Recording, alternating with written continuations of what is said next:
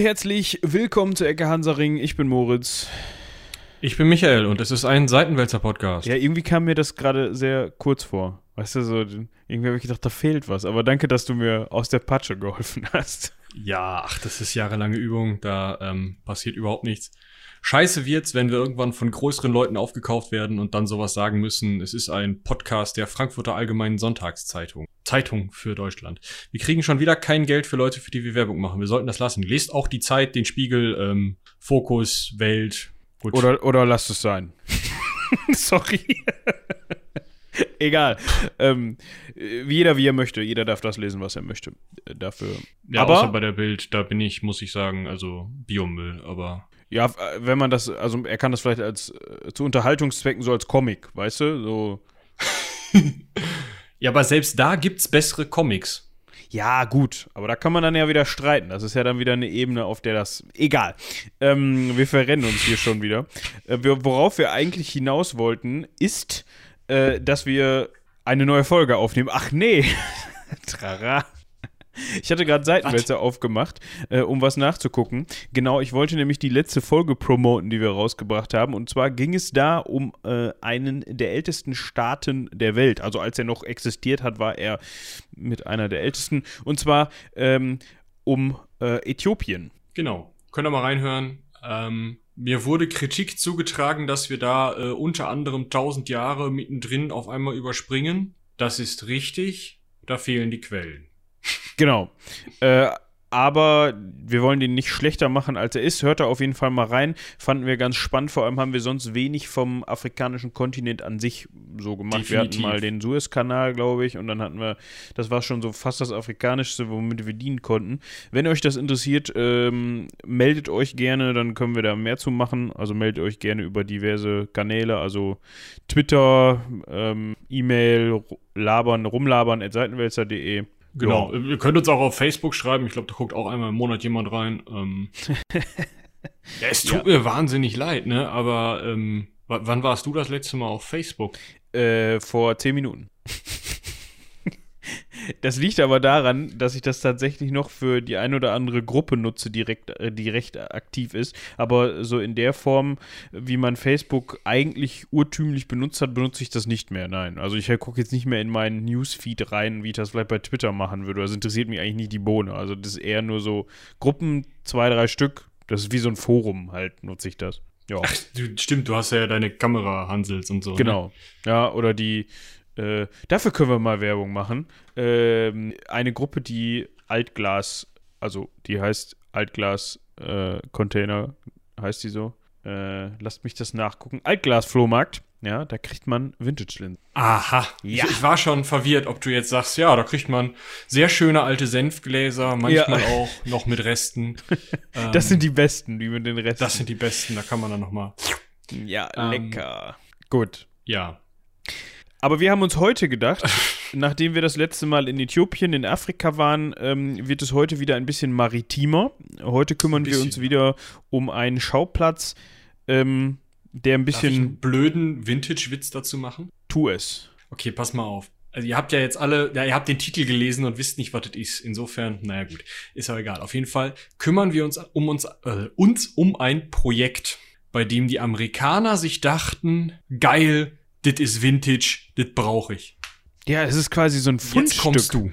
Wenn man so möchte. Ne? Es ist quasi ein, ein, äh, ein antikes Fundstück, was die äh, Amerikaner akquirieren wollten und ihrer Sammlung hinzufügen wollten. Deswegen hat das auch die äh, Central äh, Institution for Archaeology ausgegraben.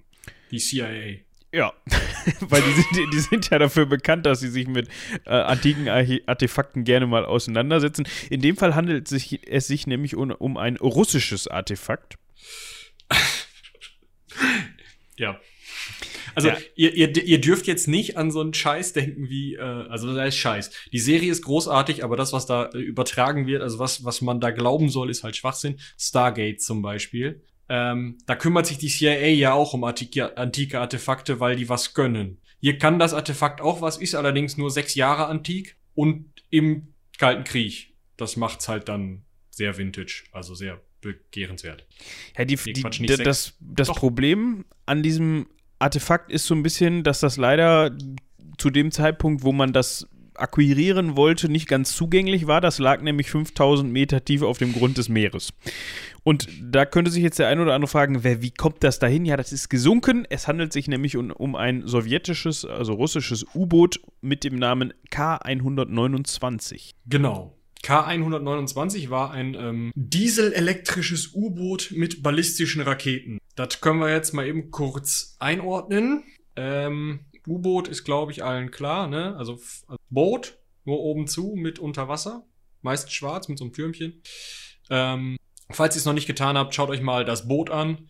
Falls ihr mal reißerisch, reißerischsten Scheiß über, äh, also basierend auf diesem U-Boot und äh, dem anderen, über das wir dann wann anders mal sprechen, was auch aus 1, 2 und 9 seine Kennnummer hat, allerdings das U-Boot 219 ist, äh, sehen wollt, schaut euch die beiden Filme Jagd auf Roter Oktober und K19 Showdown in der Tiefe an. Ähm, das ist komplett aus amerikanischer Sicht, komplett überzeichnet und halt ist halt in den 90ern ähm, über den bösen Russen gedreht worden. Ist halt ähm, Hollywood. Aber, ist halt Hollywood, genau.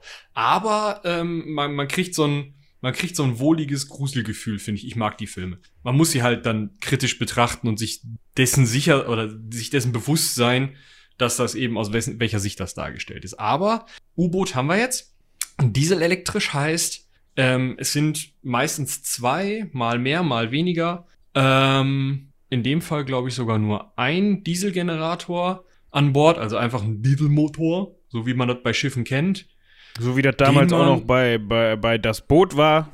Der Saber genau. ist wahrscheinlich ein bisschen moderner und effizienter und größer und hat mehr Kraft als bei, äh, ich weiß nicht, was für, eine, was für eine Klasse, äh, U-Boot-Klasse das Boot angehört hat. Aber ist auch erstmal wurscht. Ist also, auch wurscht. Ähm, aber wir haben noch keinen, und das ist der, der wichtige Punkt, ähm, bei U-Booten äh, aus dem Kalten Krieg denke ich jedenfalls immer direkt erstmal an Atom-U-Boote, also an U-Boote, die durch Atomreaktoren ähm, äh, angetrieben werden. Genau. Äh, ist das nicht, sondern wie gesagt, es hat einen Dieselgenerator, das Boot, also das, das von hier Klaus Deutlinger bemusikte Boot, ähm, hat äh, zwei Dieselgeneratoren, links und rechts diese Wellen. Vielleicht erinnert ihr euch. Ähm, oder auch zum Beispiel, falls ihr den großartigen 50er-Jahre-Film Unternehmen Petticoat gesehen habt. Wo sind ja das Boot rot streichen mit, ähm, lass mich lügen, Clark Gable und Tony Curtis. Toller Film. Ähm, da ist auch, da, da reparieren die hinterher einen der Dieselgeneratoren und diese, diese Welle mit so einem äh, auch recht antik wirkenden BH.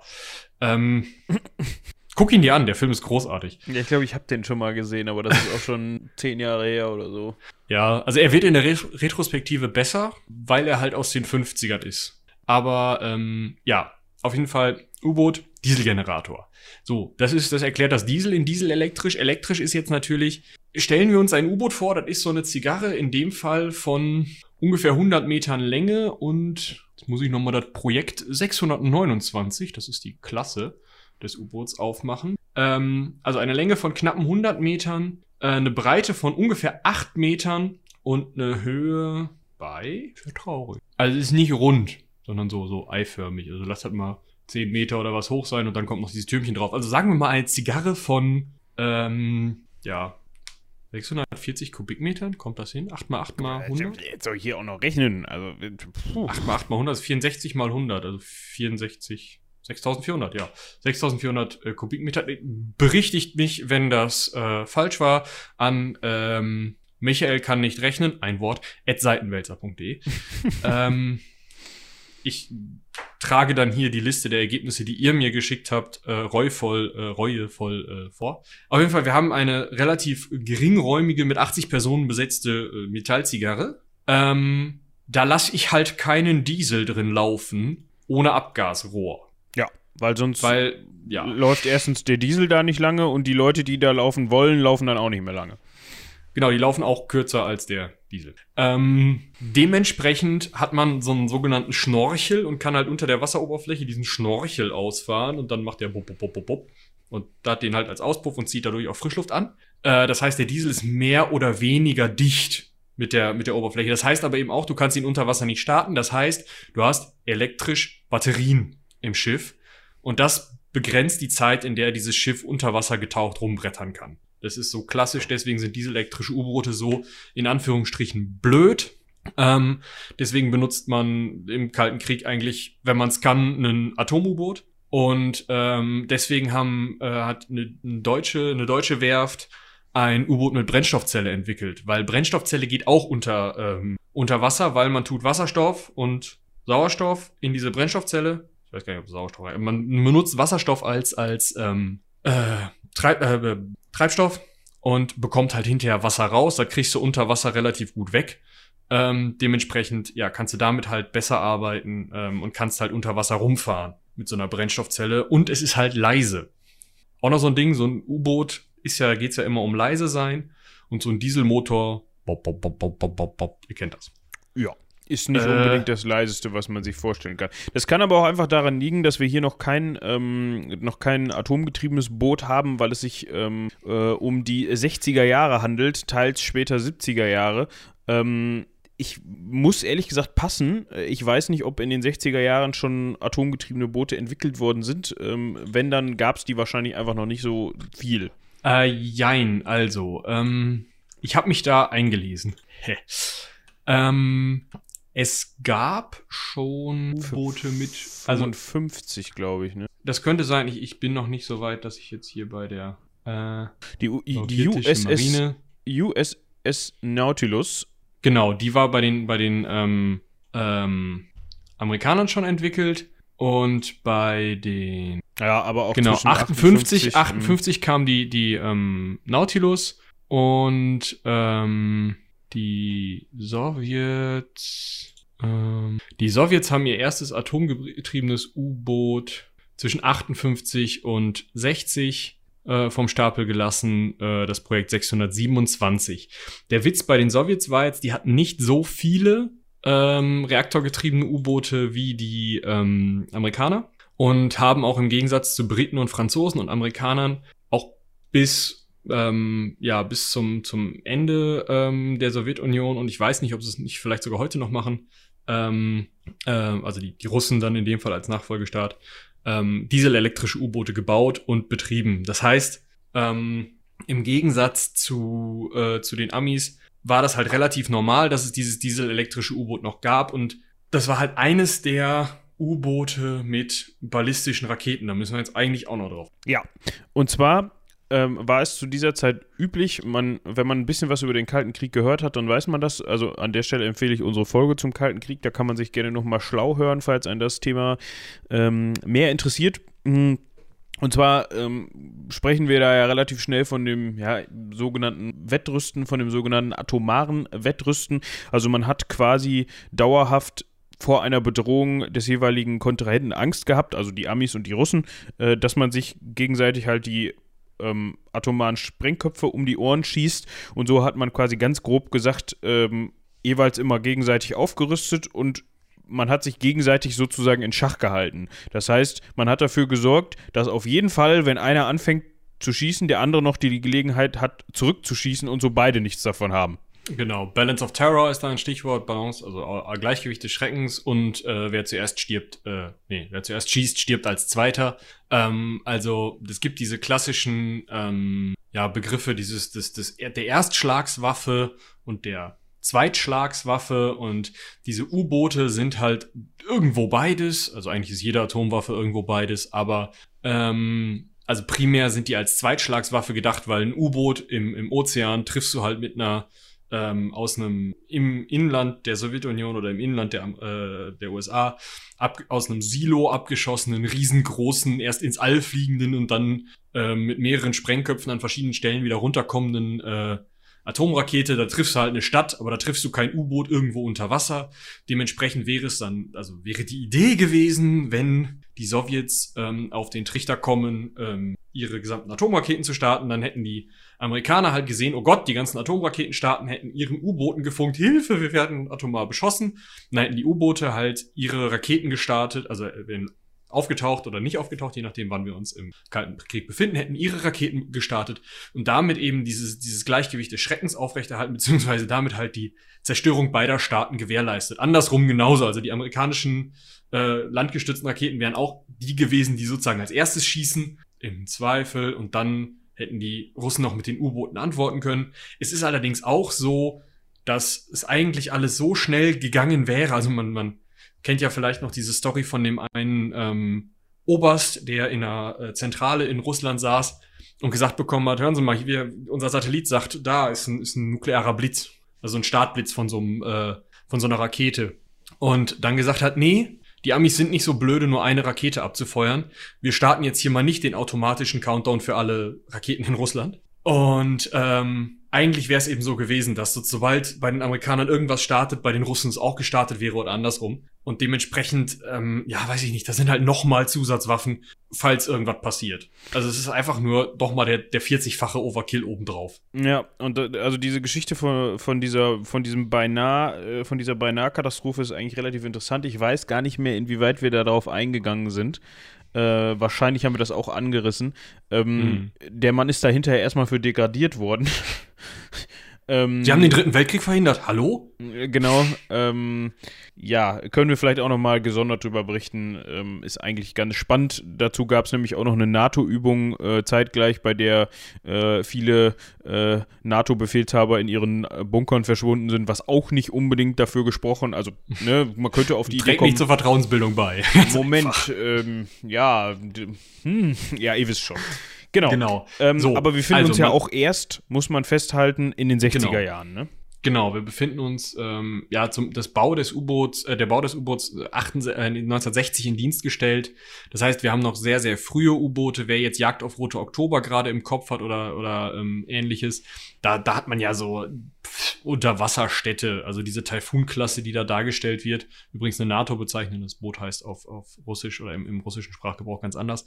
Ähm, die hat ja irgendwie, keine Ahnung, 40 Raketen mit je 10 Sprengköpfen, die von 100 Meter unter Wasser abgefeuert werden können und weiß nicht was alles. Ähm, diese K-129 hat einfach einen längeren Turm. Das heißt, es ist ein relativ kleines U-Boot und der Turm ist einfach nach hinten verlängert und da in diesem Turm sind. Ich meine, es waren drei. Drei, genau. Drei ballistische Raketen ähm, der Klasse R13. Wenn das irgendeinem Nerd was sagt, bitte. Aber ähm, ja. Also im Endeffekt, dieses Boot ist halt einfach, sieht aus wie ein Boot von der Seite, was halt oben zu ist. Hm. und also hat auch noch diesen, diesen normalen Bug, um nah unter der Wasseroberfläche zu fahren und so. Es ist noch nicht so dieses komplett zigarrenförmige, wie man das später kennt. Ähm, und das ist halt halt diesen hohen Turm, der nach hinten relativ lang ist, wo halt hintereinander diese drei Raketen drin sind und hat auch unten im, im Kiel nochmal so eine Delle nach unten, damit die Raketen da überhaupt reinpassen. Und ähm, ja, ja, das U-Boot fuhr so rum. Das fuhr so rum. Das hatte nämlich den Auftrag, an der amerikanischen Westküste oder vor der amerikanischen Westküste zu patrouillieren. Also diese äh, Raketen hatten äh, zu dem Zeitpunkt, die das U-Boot mitgeführt hat, ähm, eine Reichweite von ungefähr 1500 Meilen. Mm, das heißt, man musste da jetzt nicht in, in, in Rufreichweite zu, äh, zum Beach rumfahren, sondern ne, es ging darum, dass man sich in ständiger Reichweite zur, ähm, ja, zur amerikanischen Westküste befunden hat und so immer in der Lage war, dann eben noch die Raketen rauszupusten quasi. Ähm, man ist da aber nicht ganz angekommen. Man ist gestartet äh, von der, ähm, ja, auch wieder so ein, so ein, so ein äh, unaussprechlicher Name.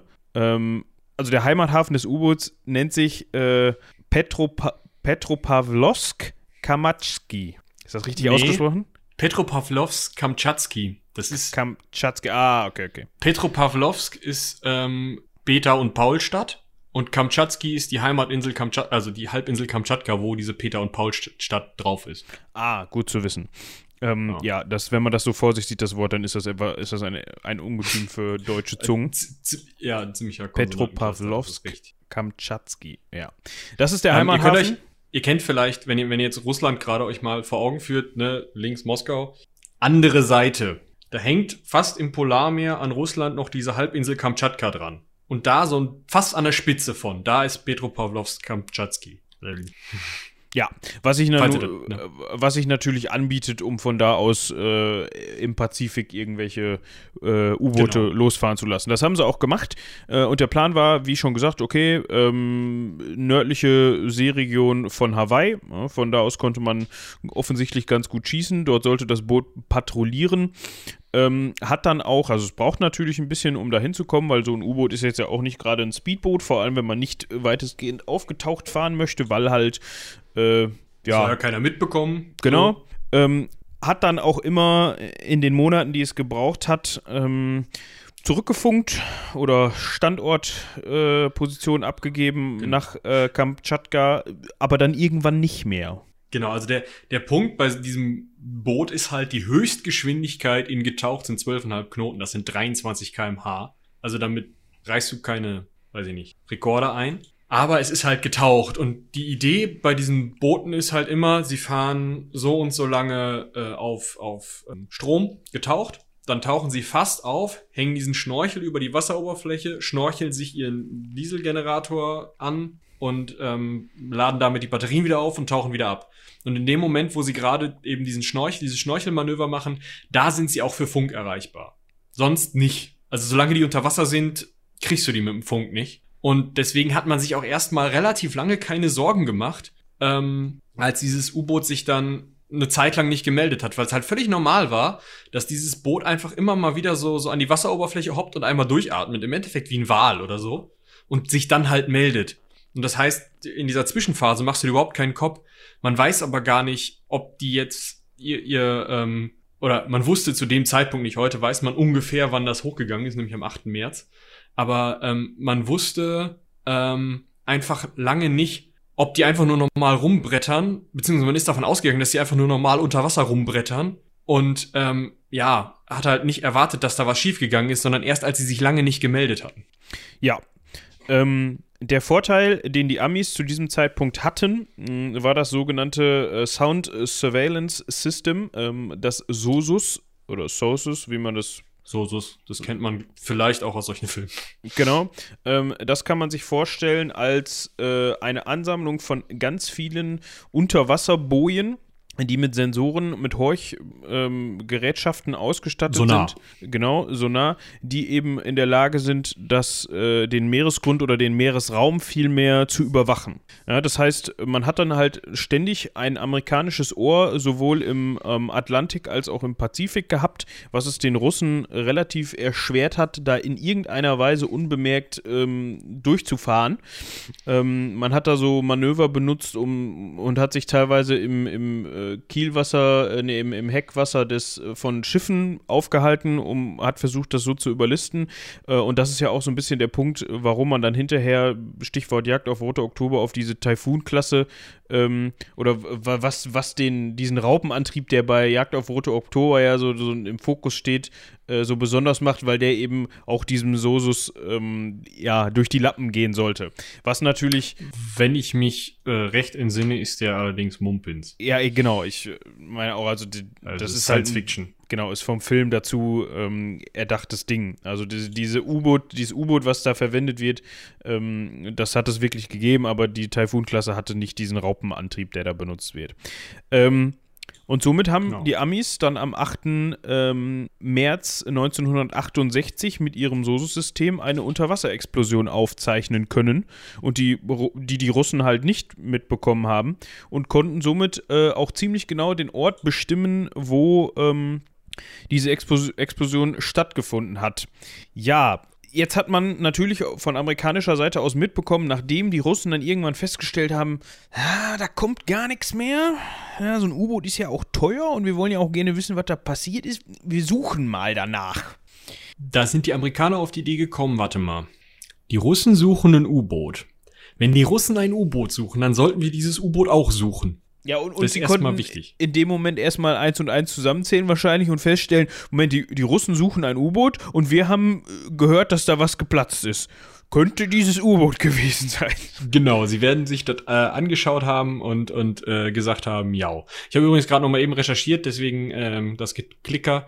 Äh, der magnethydrodynamische Antrieb, die sogenannte Raupe, Ähm, ist zwar ein Prototyp Wasserfahrzeugen mal, mal eingebaut worden, auch funktionierend, ist aber ähm, mittlerweile, also noch nicht so weit, bis heute nicht so weit entwickelt, dass man den irgendwie wirtschaftlich, also mit einer Energieeffizienz, die sich irgendwie lohnen würde, ähm, einsetzen kann. Und ähm, es ist bisher noch nicht versucht worden, so ein Teil auf einem U-Boot zu montieren. Dementsprechend, ja, ist Schwachsinn.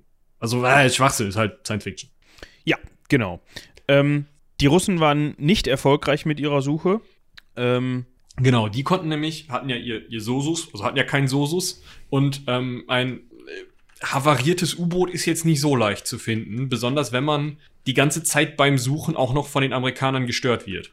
Weil die natürlich da mit ihrem eigenen, mit ihren eigenen U-Booten rumbrettern und jeden, der irgendwie was sucht oder so, sobald diese suchenden U-Boote amerikanischen Hoheitsgewässern oder auch nur diesem Sosos-Netz zu nahe kamen, hat jeder, der sucht, natürlich auch erstmal ein Jagd-U-Boot der Amerikaner anhacken. Und damit sucht sich's halt nicht so gut. Besonders weil je näher diese U-Boote einander kommen, desto gefährlicher wird das für alle, weil wenn irgendwer sich denkt, oh Gott, der zuckt und dann halt auch selber zuckt und vielleicht ein Torpedo abschießt oder was auch immer, das ist immer saugefährlich und das wäre ja direkt der dritte Weltkrieg und gegenseitige Vernichtung und atomare Auslöschung und was wir gerade alles besprochen haben gewesen. Deswegen war das auch einfach eine sauschwere Suche.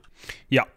Ähm, die USA wusste jetzt ja nun mal, wo, das, wo sie suchen mussten, ziemlich genau, wo sie suchen mussten. Und die sind auch im Gegensatz zu den Russen fündig geworden. Äh, Finde ich übrigens einen recht putzigen Namen. Äh, man hat dann nämlich das äh, Spionage-U-Boot, die USS Heilbutt.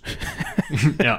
Äh, ähm, oder äh, Halibut ähm, ausgerüstet und äh, dorthin geschickt. Und die ähm, ist in der Lage gewesen, davon äh, einige, also das erstmal das Wrack zu finden und dementsprechend das Ganze auch zu klassifizieren. Und äh, hier heißt es äh, insgesamt 22.000 Fotos zu machen.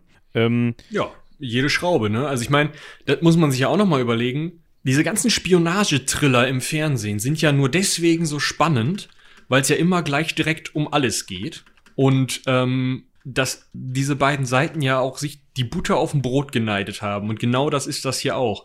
Also das halt einfach die jede Schraube, jede kleine technische Änderung anders machen, jede Neuerung, alles, was die Russen irgendwie benutzt haben, die Sowjets irgendwie benutzt haben, wollte man wissen von Seiten der, der amerikanischen Navy und der CIA. Man wollte halt alles Mögliche was man irgendwie rauskriegen konnte, wissen. Deswegen 22.000 Fotos. Wenn die nur gesagt hätten sagen wollen, ähm, hier, äh, Khrushchev, glaube ich, zu dem Zeitpunkt noch. Ähm, da liegt dein Boot. Wir haben es eher gefunden. Haha. Hätten sich nicht so, ein, so, so einen Stress gemacht. Genau. Ähm, jetzt bin ich mal gerade am Schauen. Äh, ja, ich höre schon klackern. Was schaust du? Ja, weil ähm, das hatte ich mich auch schon in der, in, der, in der Recherche auf die Folge gefragt. Wir hatten ja am Anfang erzählt, dass die K129 in 5000 Meter Tiefe lag.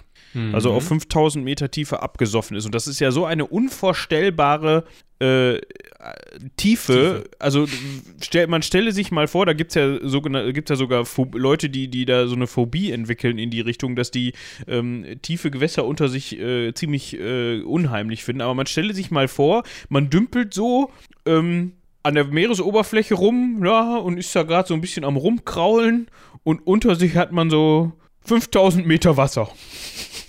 Du kannst ja erstmal ausrechnen, wie lange es dauert, bis du unten bist. Also, ja, eben. Also wie lange ne? dieses Boot auch gesunken ist, wahrscheinlich. Ähm, und das hat mich dann gewundert, als ich das gelesen habe, dass die Amis in der Lage waren, mit diesem Boot darunter zu tauchen. Ja, das ist halt ähm, kein, also es, dieses Spionage-U-Boot ist nicht einfach nur so ein, so ein, ähm, ja, so, so, so ein Kahn halt, so ein, ne? Also es ist nicht so ein, so ein, so ein ähm, klassisches U-Boot, die können vielleicht drei, vier, 500 Meter, sondern ähm, das Teil hat eine maximale Tauchtiefe. Ja, das habe ich gerade schon versucht rauszufinden. Ja, wahrscheinlich ist sie immer noch geheim. Das kann gut sein. Aber wenn sie da wirklich Fotos von diesem Ding gemacht haben, ja, dann so müssen. Weit weg können sie nicht gewesen sein. Können sie nicht so weit weg gewesen sein. Das heißt, das Ding muss schon recht tief tauchen können. Also Hut ab. Ne, wenn man sich überlegt, man kennt die Bilder aus das Boot, wo die, wo die dann äh, bei 200 Metern. Äh, Genau, wo die bei 200 Metern schon Angst haben, dass ihnen die Nieten um die Ohren fliegen in dem Boot und die immer sagen, auf 5000 Meter, pff, komm, tauchen wir mal eben runter. Wasserdruck kenne ich nicht. das ist schon. Halte Luft an, geht schon.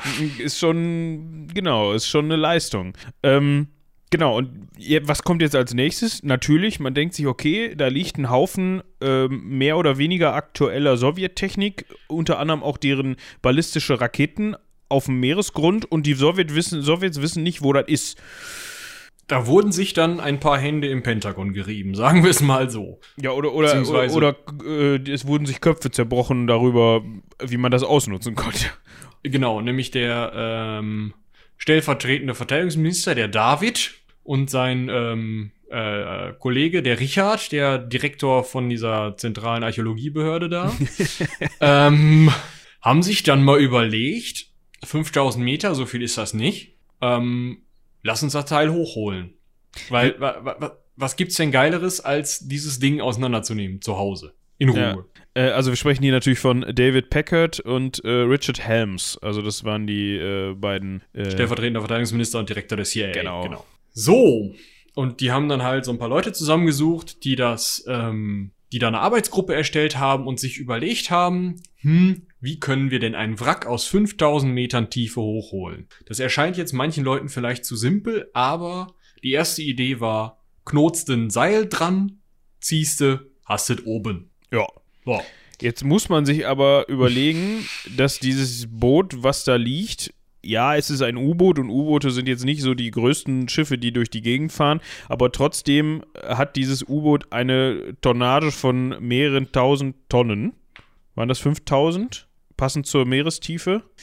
Na, wenn man Sachen nicht direkt parat hat. Äh, ähm, 3000. 3000 Tonnen, also Wasserverdrängung 3000 Tonnen. Ja. Ähm, dementsprechend ähm, ein, ein großer Haufen Stahl. Bisschen Plutonium. Genau. So. Bisschen Gummi, was man so braucht. Jetzt knotest du da nicht mal eben so eine Angelschnur dran und sagst, ja, ne? Erster Punkt. Zweiter Punkt, ähm, ja, es gibt ja noch andere Möglichkeiten, weil so ein U-Boot ist ja eigentlich dazu gedacht, also eigentlich sich im Wasser irgendwo auf einer gewissen Höhe zu halten. Also die sind ja nicht dafür gedacht, auf dem Boden rumzukriechen. Dementsprechend ist da gar nicht so viel Blei drin, sondern äh, man, man könnte ja zum Beispiel versuchen, irgendwie ähm, entweder außen was zu montieren, dass das wieder ähm, auftauchen kann. Das war die zweite Idee. Wahrscheinlich Styropor oder so, irgendwelche schwimmfähigen Materialien ans Boot zu fummeln. Also vorher mit Ballast absinken zu lassen, ans Boot zu fummeln, den Ballast loszumachen und das Boot dann aufsteigen zu lassen. Und die zweite oder die dritte Idee war mit Elektrolyse oder anderen chemischen Verfahren ähm, hinzugehen und ähm, hinzugehen. Ich habe eine E-Mail bekommen und es ist sehr laut. Ähm, das russische Verteidigungsministerium meldet sich direkt und sagt, Jungs! Ruhe jetzt! nee, ähm, vielleicht auch die CIA, man weiß es nicht. Beide. Ähm, beide, gleichzeitig, eine E-Mail. ja, die, die, ja, die machen das heutzutage zusammen, weil das, das, ist wie der, das ist wie die katholische und evangelische Kirche, die machen ja auch ihren Kirchentag gemeinsam. So. ähm, die haben sich auch nie mit Nuklearwaffen bedroht. Toller Vergleich, ne? Toller Vergleich. ähm, ich wollte darauf hinaus, dass die dritte Möglichkeit war, ähm, im Boot, also in diesen ähm, Druckkörpern, die das Boot nun mal hat, die jetzt natürlich voll Wasser sind, weil das Boot getaucht war, die man aber sonst halt hätte anblasen können, also da Luft reinmachen, damit das auftaucht, da eben leichte Gase einzubringen, durch zum Beispiel e Elektrolyse. Mm, und diese leichten Gase würden das Boot dann zumindest ein Stück anheben, dass man dann vielleicht das Seil dran fummeln könnte. Jetzt hat man da so ein bisschen rumüberlegt und ist auf die Idee gekommen, nee, das ist mir alles zu, äh, zu schwierig, ich fummel da einfach ein Seil dran. ja. So. Wir haben ja gut Seil in Amerika, haben die sich gedacht, das wird schon, wird schon hinhauen. Genau. Also, wir vereinfachen das jetzt natürlich. Ähm, es war nicht nur ein Seil, sondern es war ein 5000 Meter langes Gestänge aus 9 Meter langen Stangen, die immer aneinander gesteckt wurden, ähm, an dem ein Greifarm unten dran war, ähm, der dieses Boot komplett umschließen konnte ähm, und dieses Gestänge ähm, hatte auch oben dann direkt nochmal ein eigenes Boot, ähm, auf dem zwei so Türmchen waren, damit man diese 9 Meter langen Stangen immer so, man kennt das von so, so äh, Ölbohrinseln oder so, dass man immer so Stangen nachreicht. Ja. Ähm, ne, und diese ver verbindet und nachreicht. Und das war eben auch auf diesem Schiff so. Ähm, und unten im, in diesem Schiff ist auch noch eine, eine Klappe, dass du halt dieses U-Boot hochziehen konntest und dann ähm, sozusagen dieses Schiff unten zumachen, beziehungsweise nicht ganz zu, aber halt so, dass man dieses U-Boot halt mitnehmen konnte. Ähm, jetzt haben auch die amerikanischen Geheimdienste solche Boote einfach nicht rumstehen. Ja. Und man kann sich vorstellen, wenn man sowas machen möchte, ist das nicht unbedingt mal eben günstig. Ähm, das hat auch für diverse politische Diskussionen gesorgt. Das Ganze wurde ein bisschen verzögert. Also der, der, ähm, äh, der Anfang dieser Mission wurde ein bisschen dadurch verzögert, dass man halt sich erstmal überlegt hat, ne, sag mal, wenn wir da jetzt, also man weiß immer noch nicht genau, wie viel das gekostet hat, ähm, aber Schätzungen äh, liegen im äh, dreistelligen Millionen-Dollar-Bereich, also zwischen 300 und 800 Millionen Dollar.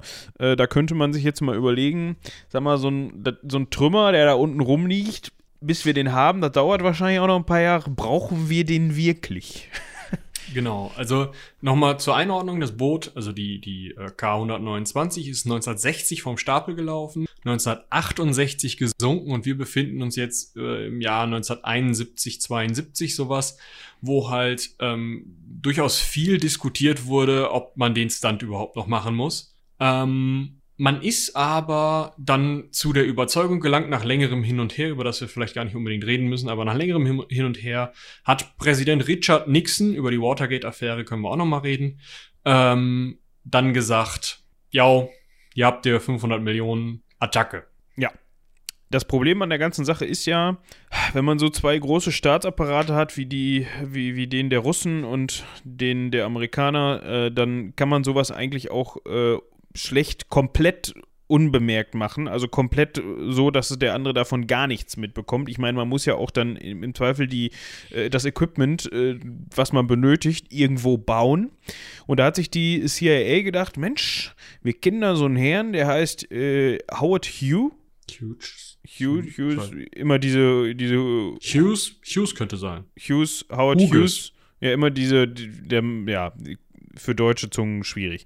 Ähm, ein Milliardär, der ähm, bereits damit beschäftigt war, aus größeren Tiefen des Meeres Rohstoffe abzubauen. Also der, der hat eine Firma besessen, die auf sowas spezialisiert war. Genau, die haben so Manganknollen und ähm, ja, Methan vielleicht auch und solche Sachen haben die halt einfach vom Meeresboden geholt. Und ähm, ja, dann hat die CIA tatsächlich da mal ähm, eine Verschwörung initiiert mit diesem Typen, so kann man es ja im Endeffekt nennen ähm, um da ein Boot zu bauen, was lange Zeit so aussehen sollte, als wollte man damit Manganknollen ähm, sammeln, was aber in Wirklichkeit einzig und allein dafür gedacht war, diese K129 zu heben. Ähm, vielleicht noch mal so als kleiner Nachsatz, ich ähm, möchte da vielleicht auch einen Shoutout geben, und zwar ähm, Hoaxilla, ähm, der Podcast war äh, häufiger jetzt mal zu Gast bei ähm, Tommy Krabweis im, im Stream. Man kann sich das auch äh, auf Twitch reinziehen oder ähm, eben als Podcast bei Hoaxilla. Und die reden über Verschwörungstheorien. Und eins der wichtigsten Argumente unter vielen ist, so eine Verschwörung, wenn man sowas hinbekommen möchte und gerade wenn man das dann in so einem Staat hinbekommen möchte, vielleicht äh, auch an den Stellen, also vielleicht über die, über die normale Navy und so, ähm, das, das kriegt man nicht hin, weil versuch mal eine Überraschungsparty im Büro zu organisieren. Also man kriegt so viele Leute gar nicht, gerade wenn man dann davon ausgeht, dass KGB-Agenten irgendwo bei der Navy unterwegs sind und so, das kriegt man alles nicht ähm, nicht unter der Decke gehalten und dementsprechend hat man sich diese eine Person, die sowas entscheiden konnte, gesucht.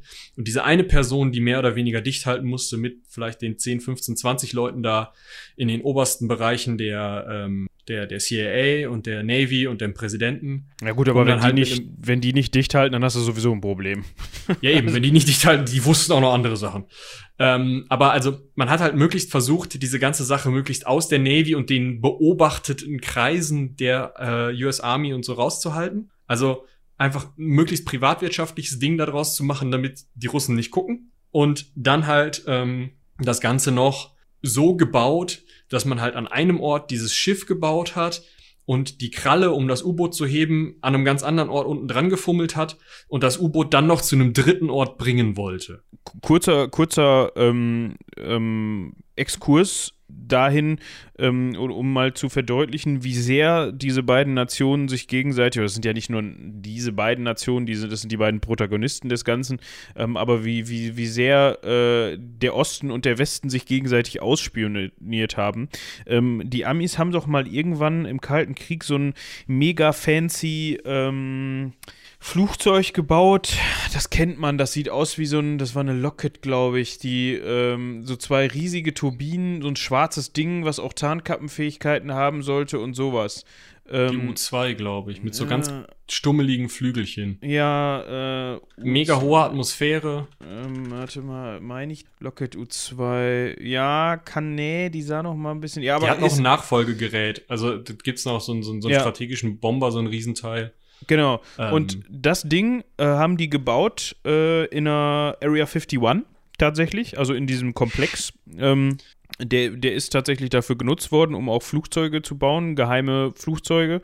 Ähm, und ähm, die haben das Ding äh, auf Stelzen gebaut, weil das bauartbedingt so vorgesehen war. Und die haben das jeden Abend in den Hangar reingeräumt, weil die wussten, ja, Leute, um 19.30 kommt der russische Spionagesatellit vorbei und der könnte Fotos machen. Räumt das Ding mal rein. Also das war dafür vorgesehen, dass, das, dass die das nicht sehen. Was haben die Russen gemacht? Die hatten in ihrem äh, Spionagesatellit die Fähigkeit, Temperaturunterschiede festzustellen. Und haben dann gesehen, guck mal, da stehen diese beiden komischen Pömpel in der Wüste rum.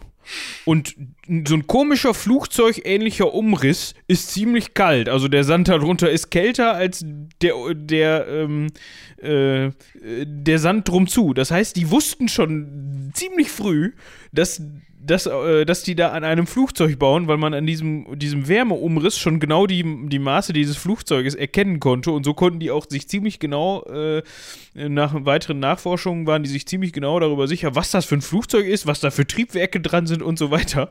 Haben die Amis nicht drüber nachgedacht. Also allein mal, um dieses Ausmaß zu verdeutlichen, äh, wie krass die sich gegenseitig ausspioniert haben.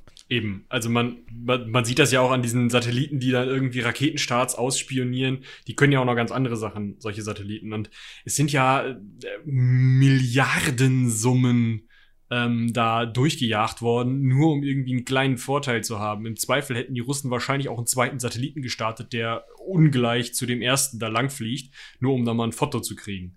Ja, Also, ähm, ja, also das sind einfach, ähm, ja, diese Ausgaben und diese Art der Geheimhaltung ist einfach normal für den Kalten Krieg, kann man fast sagen. ja genau. Aber zurück zur, ähm, zum Saurian. Huge, Project. Huge, Huge Glomar Explorer heißt der Kahn übrigens, also zurück zu diesem Schiff. Ähm, man hat das dann gebaut. Ähm, noch eine kleine nette ähm, äh, Anekdote. Das Schiff ist halt in Pennsylvania gebaut worden, musste dann einmal unten um Südamerika rum ähm, und lag in Chile, als da geputscht wurde. Vielleicht hat das jemand auf der Pfanne. Salvador Allende ähm, äh, ersetzt durch Augusto Pinochet, also äh, so, gewählter Sozialdemokrat, ersetzt durch ähm, ja, Faschisten, ähm, also so ein Militärdiktator, ähm, mit Hilfe der CIA. Ähm, aber in dem Schiff ist nichts passiert. Vielleicht liegt das auch an der Hilfe der CIA. Ja, also ich könnte mir vorstellen, dass der eine oder andere da vielleicht ähm, wegen falscher Zeit, äh, zu falscher Zeit am falschen Ort da kalte Füße gekriegt hat. Wenn man gerade so ein paar, also man schätzt, dass alleine dieser Bau ähm, der äh, Hughes Gloma Explorer äh, ca. 300 Millionen US-Dollar gekostet hat und da könnte man dann schon mal auf die Idee kommen, ja, Fahr das Schiff da weg, Junge. Genau, ähm, also genauer gesagt ähm, war das äh, am 12. September in Valparaiso, also in Chile. Konnte aber, äh, dem Schiff ist nichts passiert, wie Michi gerade sagte, konnte am 13. September dann auch schon wieder ähm, ablegen und erreichte am 30. September äh, Long Beach in Kalifornien. Ähm, jetzt fragt man sich, okay, warum haben die das in Pennsylvania gebaut und dann, warum haben die das nicht gleich ne? Das war alles aus Geheimhaltungszwecken. Und zu dem Zeitpunkt, wo das Ganze in Pennsylvania zusammengelötet wurde, war auch diese Vorrichtung noch nicht installiert. Also dieser riesengroße äh, äh, Greifer und so weiter, der ja der an, angebracht werden musste und dieses Gestänge und so weiter, das war alles noch nicht installiert. Damit die Leute, die den Kahn in Pennsylvania zusammengeschraubt haben, auch nach wie vor davon ausgegangen sind, ja, das ist hier für äh, Manganknollen, ne? Da, bestimmt. genau. Ähm, das Ganze wurde dann erst, ähm, hat sich ein bisschen verzögert, weil es dann auch noch einen, äh, einen Streik gegeben, gegeben hat innerhalb der, der Unternehmen, die dafür zuständig waren, das Ganze zusammenzubauen. Ähm, Ja, und Testfahrten noch und nöcher und so. Also man hat da ziemlich viel noch äh, ja, Zeit gebraucht. Aber es war halt wichtig, zu einem ganz bestimmten Zeitpunkt ähm, da zu sein, also zu, zu einem Zeitraum da zu sein, genau zwischen dem, wo ist es denn? Juni und September? Juni und September, genau. genau. Musste man halt über diesem, dieser Stelle sein, wo der Kahn äh, lag, um, ähm, um diese Zeit zu nutzen, weil die die ruhigste an dieser Stelle des Meeres war. Ja. Und ähm, man durfte aber nicht vor dem 3. Juli beginnen, weil Richard Nixon da noch in Moskau war. Und er wollte sich das nicht leisten, während die CIA da irgend so ein, so ein U-Boot hochzieht, in Moskau zu sein. Ja, also der wollte schön wieder nach Hause vorher, bevor die anfangen, da dran, da dran rumzudoktern an dem Ding. Ähm, genau. Ja, am 20. Juni 1974 ist man dann ausgelaufen aus Long Beach ähm, und ist dann am 4. Juli, also es hat gar nicht so lange gedauert, dafür, dass es insgesamt 5570 Kilometer waren, ähm, an der Untergangsstelle der K129 angekommen. Ähm, auch da war dann ein kleiner Taifun unterwegs. Der hat die dann zwar nicht direkt getroffen, aber es war halt hoher Wellengang und so. Das heißt, man musste warten äh, bis zum, ähm, ähm, jetzt muss ich mal gerade gucken. 20. Juli. 20. Juli. Also man hat einen ganzen, äh, äh, fast ähm, äh, nicht ganz 20 Tage da rumgehangen und sich genau. gedacht, ja, können wir jetzt mal. Ja, also das, das Boot war tatsächlich dazu in der Lage, äh, bei ruhigerer See direkt genau hundertprozentig über dem Wrack zu bleiben mit so, mit so Strahltriebwerken. Also so ein bisschen wie man sich Düsentriebwerke vorstellt, nur halt für Wasser, die dann immer so ein ganz kleines bisschen so in eine Richtung machen. Ähm, die überall unter dem Rumpf äh, angebracht waren, Stra äh, Strahlruder heißen die Teile, ähm, um dann halt ähm, genau über der Stelle zu bleiben. Das heißt, bei sobald das Wetter wieder halbwegs okay war, hätte man loslegen können aber dann kam die Bell Hudson. Ja, die Bell Hudson ist ein ähm, britisches Schiff äh, und die hatten einen Matrosen an Bord, der hatte, war, dem ging es nicht gut. Man hatte den Verdacht, dass der einen äh, Herz, äh, Herzinfarkt erlitten hatte und da man an, auf der Bell Hudson nicht die Möglichkeit hatte, den zu versorgen, aber auf der Glomar Explorer hat man sich dann gedacht, okay, ähm, dann holen wir den zu uns an Bord und äh, behandeln den hier bei uns. Ähm, was natürlich dazu führt, dass man in der Zeit schlecht, während die Briten daneben waren und der Typ an Bord war, da dieses U-Boot bergen könnte. Zusätzlich dazu, haben wir ja gerade schon gesagt, ist es schwierig, sowas zu verheimlichen. Und die Russen waren auch nicht ganz doof. Deshalb fuhr da auch ein russisches Schiff rum. Nämlich zu dem Zeitpunkt die äh, Chasma. Ja, so würde ich Boah, sie jetzt mal aussprechen. Weiß ich nicht. Äh, ja, Sch Sch ZH. Chasma. Ja. Ähm, tatsächlich ähm, war das allerdings jetzt kein, was weiß ich was für ein ähm, krasses Kriegsschiff, sondern das war halt so ein, so ein Beobachtungsbötchen irgendwie. Also kein ähm, krasses Kriegsschiff, sondern so ein Beobachtungsbötchen mit, mit Helikoptern. So, ja. Ja, ich guck gerade mal, ob man die irgendwo. Ähm, äh, es gibt die Chasma Bay, aber zu dem Schiff finde ich jetzt irgendwie äh, nicht wirklich großartig. Äh, da, Moment. Ach, guck, da gibt es ein Foto schön, nicht besonders hochauflösend. Ähm, ah, da. Naja, hochauflösend waren dann andere Fotos, ne? Also, aber gut, kann das was? Ja, also das ist, ist nicht besonders groß. Die haben oben so ein, so ein, so ein, so ein Buppel auf, dem, auf der Brücke drauf, so ein, wie man das, so, ein, so, ein, so, ein, so, eine Radarkugel irgendwie, wenn man so möchte. Äh, und die der haben, Fachmann sagt Buppel. Genau, und die haben halt hinten irgendwie einen Hubschrauberlandeplatz. Ähm, also das war jetzt, ja, also sieht nicht mal richtig aus. Der, der Rumpf war grau angestrichen, ähm, aber ansonsten hat das mit einem Kriegsschiff eigentlich jetzt nicht so viel zu tun. Ja, ähm, ja genau. Und die sind halt da, da dran gekommen und haben, äh, also an, das, an diese Glomar Explorer, Explorer rangekommen und haben dann halt da mal so einen Helikopterüberflug gemacht, äh, da rumfotografiert und dann gefragt, was denn überhaupt deren Mission ist. Und haben gesagt bekommen, ja, wir versuchen hier äh, Erze, also Manganknollen abzubauen. Ähm, ja, genau, das hat man denen dann so auch erklärt. Ähm, ob die das jetzt geglaubt haben oder nicht, kann man nur spekulieren. Auf jeden Fall haben sie sich dann nach diesen ähm, Erkundigen, Erkundigungen ähm, auch zurückgezogen. Also Richtung äh, Kamtschatka sind sie wieder zurückgeschippert. Äh, ähm, dass sie das nicht so ganz geglaubt haben, äh, war dann klar, nachdem ein zweites Schiff der sowjetischen Marine hinzugekommen ist. Ich suche mal hier gerade den Namen. Das ist tatsächlich ein U-Boot gewesen, meine ich. Ja, äh, ja, aber die sind doch nee, Quatsch, der Hochseeschlepper SB-10. Ja, mhm. äh, die sind ja bei denen immer so nah rumgecruised und so, ne? Deshalb äh, wäre ein U-Boot dafür eigentlich nicht so vorgesehen gewesen. Ja. Okay. Wenn man nach der SB-10 sucht, findet man ein Segelflugzeug. Ähm, Ja, äh, auf jeden Fall ein Schiff der sowjetischen Marine ähm, ist dann zwei Tage später, nachdem man angefangen hat, ähm, diesen Greifarm abzusenken, also am 22. Juli, am 20. Juli hat man den Greifarm abgesenkt, am 22. Juli hat man sich dann wahrscheinlich so ein bisschen in den Arsch gebissen, weil man schon wieder am Horizont so ein russisches Boot gesehen hat. Hatten ähm, wir überhaupt zwischendurch mal gesagt, dass das 1974 war? Ja, ja. Vielleicht nochmal so, um es hatten wir äh, gesagt. ins Gedächtnis zu rufen. Genau. Ähm, am 26. Juli, also als das, der russische Schlepper da so drum rumgekrust ist, hat man das erste Mal ähm, mit diesem ähm, Greifarm so Nahkontakt zum Boden bekommen, war also relativ nah am Boden. Man kann also ähm, ähm, ja sich überlegen, wie lange das dauert, immer wieder diese neun Meter langen Stangen in diesen Mechanismus zu packen, der dann eben neun Meter für neun Meter für neun Meter für neun Meter dieses Boot oder diesen, diesen Greifarm absenkt und später dieses Boot wieder hochholt. Und dieser Mechanismus war wohl auch nicht so hundertprozentig zuverlässig. Ich meine, war ein Prototyp, was will man erwarten? Ähm, es gab halt immer wieder Probleme und dann gab es halt immer wieder dieses, ah, okay, nee, können wir gerade nicht, Stopp, Pause, Stück wieder hoch, rausziehen, wieder reindrücken, okay, jetzt passt es, nächste Stange. Und dadurch hat man halt relativ lange gebraucht. Das heißt, man hat eben, wie gesagt, sechs Tage ähm, diesen, diesen Greifarm abgesendet, bis man überhaupt den Meeresgrund gesehen hat, im, in Anführungsstrichen, also diesen Sonarkontakt hatte.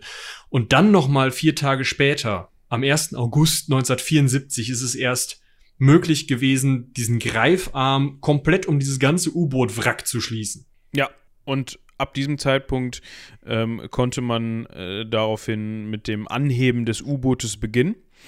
Ähm, man hat dann über unverschlüsselten Funk ähm, ja, Richtung Heimat gefunkt, dass offensichtlich der Greifarm zur Bergung der Manganknollen beschädigt worden sei.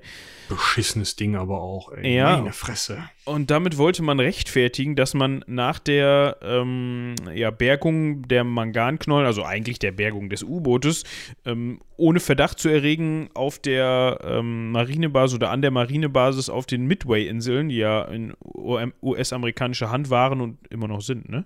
Ja. Ich meine auch. Ja, ähm, dass man da an der Marinebasis anlegen konnte und da halt, ja, die Schäden beheben konnte oder das überprüfen konnte. Ne, so nach dem Motto, okay, warum fährt dieses eigentlich äh, kommerzielle, nicht militärische Schiff erstmal zu den Midway-Inseln? Das wollte man damit rechtfertigen gegenüber den Russen. Ähm, die haben da wahrscheinlich nur gesessen am Funk und haben so die Hände in den Kopf, so nach dem Motto, Leute, wir wissen genau, was ihr da macht. Weiß ich gar nicht. Also die wiss, wussten ja nicht, also warum die da, ähm, also die wussten ja nicht, wo ihr eigenes Boot lag. Ja, gut, aber also weiß ich nicht. Äh, man wusste ja, wo das Boot ungefähr lang gefahren sein muss und also keine Ahnung. Ich könnte mir schon vorstellen, dass sie ziemlich, ziemlich sehr guten Verdacht hatten, warum die da äh, rumgekrebst haben, die Amis, ne? Also vor allem, wenn man sich anguckt, wie schnell die dann auch da vor Ort waren selber. Und zwar ist dieses, äh, dieser, dieser Schlepper von den Sowjets, der ist der, der Gloma Explorer ja eigentlich auch nicht mehr von der Hacken gewichen, während die da ihre, ähm, ja, ja, ihre Aktion also, durchgeführt äh, haben. Das sind jetzt Spekulatius, ne? Ja, also klar, da, aber ähm, würde mich kann, ja, kann schon sein. Also ich sag mal, ich, ich habe nicht 1974 gelebt. Wenn ich das hier so lese, habe ich mir hätte ich mir auch gedacht, so pff, Leute, ey, komm, mach das doch mal ein bisschen intelligenter. Schickt doch mal ein Tauchboot dahin, dass das hoch. Ja. Das werde ich merken. Nee, ihr nehmt so ein Boot. Aber weiß ich nicht. Ja, also genau wussten sie es wahrscheinlich nicht, aber ich kann mir gut, sagen wir mal so, ich kann mir gut vorstellen, dass die, äh, dass die durchaus Ideen hatten, was da passiert, aber es ist ja auch egal. Ähm, ja. Was ist jetzt wirklich passiert? Das ist die Frage. Und zwar ist ähm, beim Heben dummerweise ein ziemlich großer Teil des äh, Greifarms und damit ein noch größerer Teil des U-Bootes abgebrochen, sodass wahrscheinlich, es ist nicht offiziell bekannt gegeben, nur der Bug, also in Anführungsstrichen nicht der interessante Teil, also nicht der Turm mit den Raketen, sondern nur in Anführungsstrichen der Bug mit den Torpedos ähm, geborgen werden konnte. Ja, ähm, man hat zwar wohl, so schätzt man, genau weiß man es nicht, man hat es immer noch nicht offiziell zugegeben, ähm, zwei Torpedos bergen können, die auch mit Nuklearsprengköpfen versehen waren, aber wie da gesagt. denke ich mir ja jedes Mal, sag mal, habt ihr den Arsch offen? Was wollt ihr denn machen mit dem Torpedo? Äh, ja, ne? das ist auch also, so. Ich meine, ich habe das dann nachgelesen, weil ich mir das halt gedacht habe. Man schießt wohl, also man, ähm, die Russen und die Amerikaner, ähm, vielleicht auch die Franzosen und die Briten, mit so einem Torpedo in einen Flugzeugträgerverband oder in, zu mehreren fahrenden U-Booten hin oder ähm, ich sag mal in einen Hafen rein oder so und kannst dann ja relativ auf den Dicken nehmen, ob man jetzt trifft oder nicht, weil ist halt ein Atomsprengkopf. Rums. Ja gut. Ähm, den Primes würde das gefallen, um mal einen kleinen einen kleinen äh, äh, Insider hier zu droppen. Der ein oder andere wird es vielleicht verstanden haben. Ähm, Wir haben da schon eine Folge drüber gemacht, ähm, über die Commonwealth-Saga. Stimmt. Ja, haben wir. Eine der wenigen ähm, Fantasy- und Science-Fiction-Folgen, also eigentlich die einzige. Können ja, wir haben auch mal über Aventurien Aventurien, gemacht. stimmt. Ja, zum, zum Release des Heldenpicknicks. Vor zwei. Ja. Ähm, genau, also äh, man hatte also wahrscheinlich diese Nukleartorpedos hat man wahrscheinlich geborgen, ähm, was gesichert ist, weil das ähm, Video ihrer Bestattung in den 90er Jahren den Russen geschickt wurde und ähm, in den 2010er Jahren, oder ich glaube sogar im Jahr 2010 veröffentlicht wurde, ist, dass sechs sowjetische Seeleute, also Leichen von sechs sowjetischen Seeleuten geborgen wurden. Drei konnten identifiziert werden, drei wurden ähm, ähm, ja, unidentifiziert bestattet in einer Seebestattung. Also höchstwahrscheinlich sind die relativ schnell einfach wieder, ja, dann auf dem Weg oder über Bord gegangen oder kurz danach. Ähm, der ein oder andere wird sich jetzt vielleicht an der Stelle fragen, okay, jetzt haben die, auch wenn die nur den Rumpf hochgeholt haben, das ist ja trotzdem schon ein recht großes und sperriges Teil, äh, warum haben die Russen das nicht mitgekriegt, sobald man das hochgeholt hat? Das lag daran, dass diese Vorrichtung mit dem Greifarm und, der, und dieser Stangenmechanik äh, komplett, komplett im Rumpf des Schiffes verschwinden konnte. Also da muss ja, da muss schon ein sehr großer Hohlraum oder Laderaum innerhalb des Schiffes gewesen sein, wo man dann diesen Rumpf oder wenn man das ganze U-Boot hätte bergen können, das ganze U-Boot in dem Schiff hätte verstecken können, so für das von außen nicht zu sehen ist, was da gerade passiert ist. Ähm, um mal so die Größenverhältnisse so ein bisschen anzusprechen. Ja. Genau. Und man ist dann halt nach Hawaii gefahren, hm, tatsächlich, also nicht zu den Midway-Inseln. Ähm, und ähm, ja, hatte halt diesen Teil des U-Bootes. Die USS Sea Wolf, also ein weiteres U-Boot, ist dann da nochmal runter ähm, ge gefahren und hat nochmal Fotos von, dem, von den Trümmern sozusagen gemacht, die dann eben aus dem Greifarm rausgebrochen waren. Ähm, ein weiterer Bergungsversuch kam nicht in Frage, weil die Trümmer halt so weit verstreut waren. Das heißt, man hat im Endeffekt nur diese, diesen, diesen vorderen Teil bergen können. Ähm, und bis heute ist nicht veröffentlicht. Wir wissen auch nicht, also weil es nicht veröffentlicht wurde, weiß man auch nicht, ob es klar ist, warum dieses U-Boot im ersten Moment untergegangen ist. Da gibt's halt, ähm, was weiß ich, wie viele ähm, Ideen zu. Ähm, die meisten sind überhaupt nicht belegbar oder ähm, fallen ins Reich der Verschwörungstheorien. Also ähm, man sagt, es könnte sein, dass ähm, eine der Batterien sich entzündet hat und explodiert ist. Das hätte man dann auch beim Heben nicht rausfinden können weil eben der Teil des Bootes nicht mit hochgekommen ist. Man hätte es aber, kann es aber vielleicht auf diesen 22.000 Fotos, die am Anfang gemacht wurden, vielleicht sehen. Weiß man nicht. Ähm, es könnte sein, dass, äh, wie gesagt, wir werden nochmal über ein weiteres Boot reden, das äh, die Zahlenkombination 2, 1 und 9 hat. Ähm, dass wie auf dem Boot eine der Atomraketen mit Seewasser in Berührung gekommen ist. Also manchmal waren diese Silos nicht ganz dicht. Und ähm, dann bildet der Treibstoff der Rakete mit dem Seewasser zusammen Salpetersäure. Das detoniert irgendwann, frisst sich durch alle möglichen Bordwände. Naja, und dann säuft der Kahn halt auch ab. Ähm, und dann gibt's halt noch diese eher verschwörungstheoretischen Dinger, dass vielleicht die Amerikaner das Teil versenkt hätten, nur um es dann später zu bergen, weil ja vielleicht auch die USS Scorpion zwei Monate später auch versenkt worden sein könnte, weil die halt auch einen Unfall hatte. Hm, hm, hm, ne? Ähm, wird halt so gemunkelt oder irgendwelche ähm, Kollisionen von unter Wasser sich jagenden U-Booten, wo dann irgendwie ein Schaden am Turm beim amerikanischen Schiff ein paar Monate also irgendwie in der fraglichen Zeit aufgetaucht ist, dass man dann sagt, ja, hm, ja, mit dem, mit dem Turm hat das garantiert dieses eine russische U-Boot ge, ähm, gerammt und damit den Rumpf aufgerissen. Jetzt stelle man sich vor, so ein Türmchen, der ist ja gar nicht so, also dieser Rumpf ist ja relativ stark. Der Rumpf hat ja die, muss ja diese Wasserdruckkräfte aushalten. Diese Türme sind meistens wesentlich schwächer und werden an vielen Stellen auch von Wasser durchflutet oder sind Wasser gefüllt, sodass der Innen- und Außendruck gleich bleibt ähm, ne, damit die nicht zusammengequetscht werden. Dementsprechend sind die meistens wesentlich schwächer gebaut als der, der ähm, Rumpf des Bootes. Das heißt, wahrscheinlich jetzt den Turm abgerissen und die äh, Swordfish, die das hätte machen, gemacht haben sollen, ähm, wäre gesunken.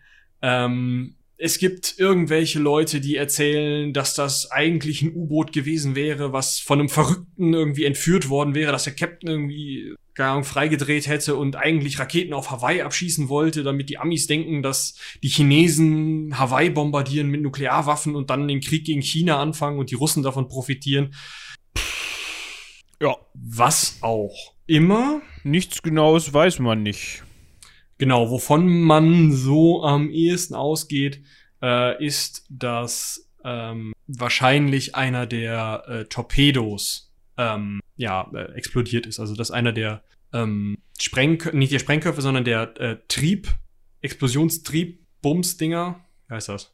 Ja, Treibladung. Also, genau, ja. Eines der Torpedos detoniert wäre. Also nicht das Ding, was am Ende da Bumm machen soll, wo man den hinschießt, sondern das, was dafür sorgt, dass der da hingeschossen werden kann. Genau, und gerade bei den äh, Nukleartorpedos ist es wohl so, dass die teilweise raketengetrieben waren. Ich weiß nicht, wie genau das jetzt bei der Karte 129 war, aber ähm, dass dieser Raketentreibstoff vielleicht in die Luft geflogen ist oder so. Aber wie Moritz gerade schon sagte, nichts Genaues weiß man nicht und wahrscheinlich wird man das auch erst erfahren, wenn irgendwer die CIA-Zentrale beklaut. Ja, das ist ja alles. Äh, die haben auf jeden Fall kein Interesse da weitergehend irgendwas zu veröffentlichen, beziehungsweise haben es ähm, nicht getan.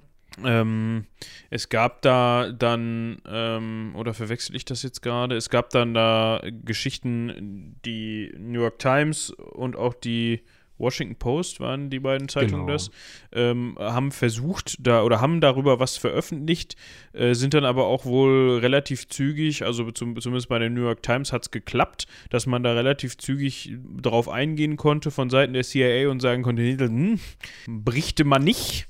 Stattdessen hat man sich dann bei der New York Times oder der entsprechende ähm, äh, Reporter hat sich dann lieber auf die Watergate-Affäre konzentriert. Weiß nicht, ob das so, ob er dann nicht lieber hätte auch über das U-Boot berichten können, wenn man sich den, wenn man den einen oder anderen fragt. Ähm, aber ja, genau, die, die Washington Post ähm, hatte dann auch schon berichtet. Aber auf jeden Fall hat man von der CIA aus Einfluss genommen, dass dann nicht, dass das nicht zu sehr aufgeblasen wird ähm, von der Zeitung genau. aus. Also man, man, weiß es nur, weil Reporter eben gefragt haben.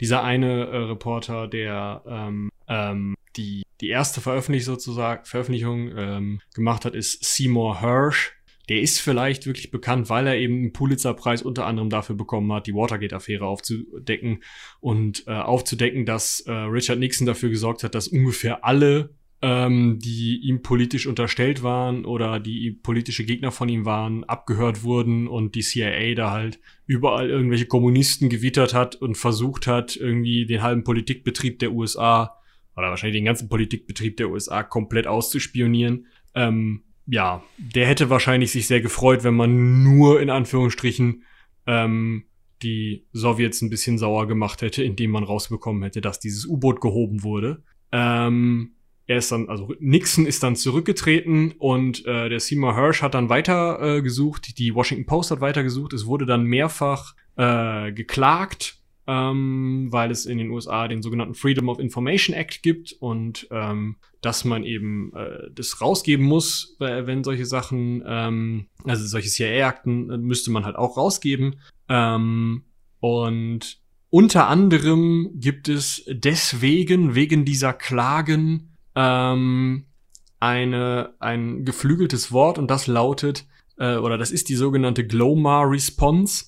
Und das ist die Antwort ähm, dass die CIA gesagt hat, wir wissen, also wir können die Information, dass diese Hebung durch diese Gloma Explorer stattgefunden hat und so weiter, äh, können wir weder bestätigen noch dementieren. Ja, dagegen wurde auch geklagt, also gegen diese Aussage. und dann wurde gesagt, nee, die dürfen sagen, sie bestätigen und dementieren es gleichzeitig nicht. Ja. Und ja, das ist halt diese Glomar-Response, das hat man danach wohl noch häufiger gemacht, eben um Sachen geheim zu halten, einfach noch vager zu bleiben, als vage zu sein. Ähm, wurde auch, vor allem auch der, der Einfluss, der auf die Presse äh, ausgeübt wurde, wurde auch sehr kontrovers diskutiert.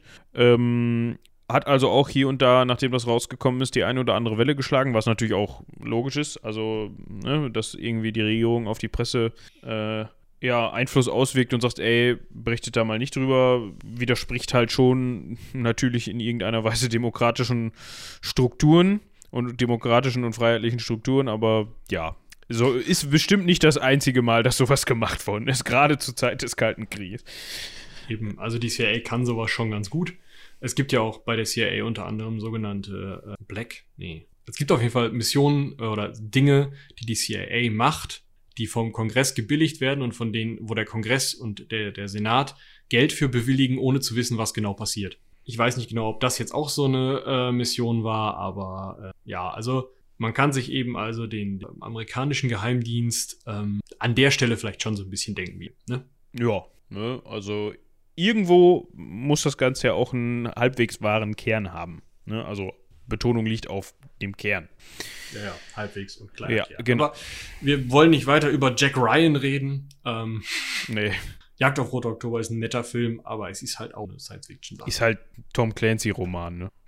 Ja, genau. Was viele übrigens nicht wussten, dass Tom Clancy, also dass es eigentlich Tom Clancy's Jagd auf Roter Oktober ist. Den ja, kennen ja viele. Das ist aber Leute. halt auch Tom Clancy's Splinter Cell. Ja, also der, Mann also der hat, hat, seinen Namen halt verkauft, das muss man auch wissen für solche Sachen. Ja. Also die meisten Bücher hat er selber geschrieben, aber im Endeffekt ist mittlerweile Tom Clancy einfach eine Marke. Ja, ja, ja. Aber der hat zum Beispiel auch ähm, hier der Harrison Ford-Film Air Force One ist auch Jack Ryan. Genau. Und ähm, es gibt noch einen, ähm, habe ich vergessen. Aber es gibt auf jeden Fall noch einige ähm, Harrison. Hier, der Anschlag ist es. Der Anschlag von äh, mit Ben Affleck ist auch ein Jack Ryan-Film. Ah, okay. Also Tom Clancy. Tom Clancy, ja. Gut, das war die, das sogenannte äh, Azoren-Projekt oder Azorian-Projekt. Ähm, Haben wir noch nicht gesagt, den Namen, ne? Nee, ich glaube nicht, aber die Leute können es ja im Titel lesen, weil da werde ich den reinschreiben. Ich glaube, das ist fancy genug, um, um es in einen Titel zu schaffen. Ähm, genau. Äh, wir hoffen, euch hat das mal gefallen, dass wir mal wieder so ein bisschen ja, Dinge besprochen haben, die so ein Richtung bisschen, heute gegangen sind. Gen vielleicht, genau, ne? das wollte ich. Weißt du, was wir hätten machen sollen? Ist total dumm. Wir müssen eigentlich noch eine Folge aufnehmen und diese Folge als Folge 129 rausbringen. ja, gut, aber dann dauert das ja noch ein bisschen. Ja, nee, komm, machen wir so. Vielleicht bringen wir die äh, das K219 als Folge 129 oder so. Ja, ich wollte gerade sagen, das bringen wir dann aber nicht als 219, oder? nee, nee. Oder Gut. du nennst die Folge einfach Folge 129 und alle sind verwirrt. So, oh, wie viele Episoden habe ich verpasst? ja, genau, irgendwie sowas. ja, wir wollen, nee, wir wollen unsere Hörer ja nicht verwirren. Ähm, ja. Was können wir noch sagen? Äh, hört in unsere anderen Projekte rein, würde ich sagen. Ähm, jetzt in dieser Woche, um die sich dieser Montag dreht, also wo dieses Azorian Project oder auch das K129 mal wieder auftaucht, also in eurem Feed, ähm, wird in äh, oh eurem oh Feed, falls Michael reicht, danke. ähm, in eurem Feed auch, ähm, falls ihr den Heldenpicknick-Feed abonniert habt oder den großen Seitenwälzer-Feed, wo alles reinkommt, großartiger Feed, ähm, wird dort auftauchen ein weiteres Zwischenspiel vom Heldenpicknick. Anderthalb Stunden Material, keine richtige Staffel, aber wir haben mal versucht, zu zweit online aufzunehmen und ähm, ja, da ist eigentlich was ziemlich Cooles bei rausgekommen. Ähm, mit Isabel zusammen äh, könnt ihr euch auf jeden Fall mal anhören. Und rauskommen wird äh, Die Diesseitigen, unser neues Hörbuch, Hör, ja, eher ist ein Hörbuch, so ein, also mit Musik und so. Ähm, ein Fantasy-Drama ähm, über das Aufbrechen, kann man eigentlich sagen. Also über das Losgehen, über das seinen Weg finden und seinen Weg machen. Es ist sehr spannend, sehr ruhig erzählt, sehr spannend erzählt. Es ist großartig. Da sind wir stolz drauf, dass wir das ähm, an Land gezogen haben, um mal in der maritimen Metapher zu bleiben. Genau, dass wir das euch zum Hören zur Verfügung stellen können. Ja. Äh, an dieser Stelle wollte ich eigentlich letzte Folge schon gesagt haben, bin ich dann über, drüber, aber drüber weggekommen. Ähm, wollen wir uns auch noch mal bei euch bedanken, also bei jedem von euch, weil ihr uns einzeln einzeln, genau, äh, weil wir das, weil das ein bisschen länger dauern würde und die Folge, den Rahmen der Folge ein bisschen sprengen würde, machen wir das jetzt so allumfassend, äh, weil ihr uns trotz der ganzen äh, Geschichte, die die letzten drei Monate gelaufen ist und trotzdem, trotz den Veränderungen, die jeder von euch wahrscheinlich irgendwie mitmachen musste und dem Umstand, dass viele von euch wahrscheinlich nicht mehr regelmäßig, keine Ahnung, zur Arbeit, zur Uni gependelt sind oder sonst was oder gerade deswegen, äh, dass ihr trotzdem so zahlreich äh, bei uns dabei wart und uns zugehört hat, habt, ähm, finden wir super toll, großartig. Ja. Ja. Vielen Dank äh, für das auch von meiner Seite. Vielen Dank fürs Zuhören. Kann ich dann direkt hinten dranhängen. Geht auch an euch alle. Fühlt euch einzeln angesprochen. Und ähm, ja, dann bleibt eigentlich nur noch äh, rumlabern at seitenwälzer.de oder das genau. mit Mathematik. Ähm, sagt ja. uns Feedback. Ja, auch das. Und äh, ja, ich würde sagen, wie immer, haut rein. Bis zum nächsten Mal. Bis dahin. Tschüss.